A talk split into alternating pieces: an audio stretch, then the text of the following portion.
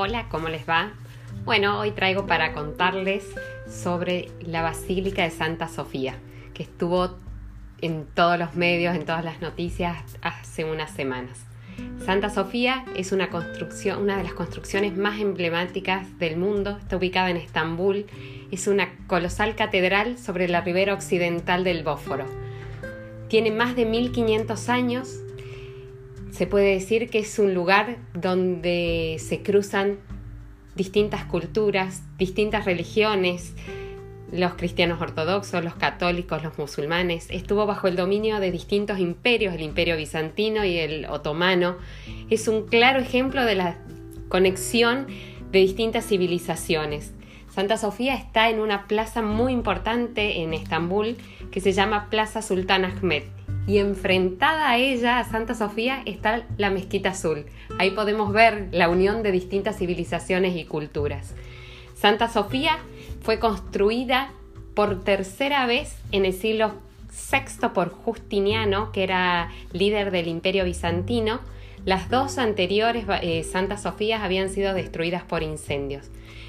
Eh, Justiniano quería demostrar todo el poder de su imperio, así que la hizo construir en un tamaño impresionante, con materiales los más ricos que tenían sus dominios. Trajo las columnas del templo de Artemisa, mármol verde de Tesalia, roca negra del Bósforo. La obra fue terminada en solo cinco años. Es uno de los logros arquitectónicos más impresionantes de la humanidad y es patrimonio de la humanidad de la UNESCO, declarada por la UNESCO, perdón. Su enorme cúpula es solo superada por el Panteón de Roma y es hasta el día de hoy una de las catedrales basílicas más importantes del mundo. Sus paredes y su cúpula estuvieron recubiertas por frescos y mosaicos y una de las máximas representaciones es la imagen de la Virgen y Juan Bautista. Fue sede del patriarca ortodoxo de Constantinopla y escenario de ceremonias imperiales como la coronación de los emperadores bizantinos. En el año 1200, en la época de las cruzadas, la basílica formó parte del papado católico. Dos siglos después, los otomanos conquistaron Constantinopla y Santa Sofía se reconvirtió en mezquita.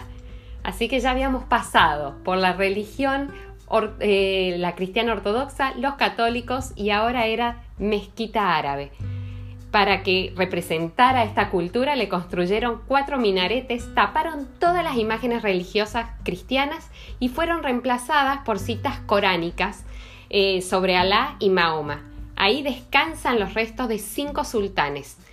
Después de la Primera Guerra Mundial se funda Ataturk, funda el Estado de Turquía y convierte a Santa Sofía en un museo, en un lugar que no pertenecía a ninguna religión en particular, pero donde estaban representados todos. Se podían ver las citas coránicas y se podían ver las imágenes cristianas. Santa Sofía fue una de las atracciones turísticas o es una de las atracciones turísticas más visitadas de Turquía y del mundo. El 10 de julio, un tribunal de, de Estambul determinó que Santa Sofía se volvería a convertir en una mezquita. El 24 de julio se hizo el primer rezo de multitudes.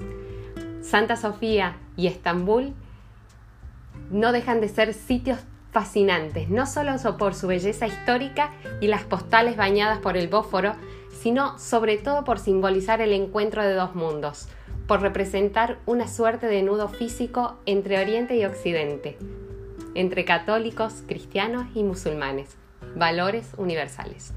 hasta la próxima semana.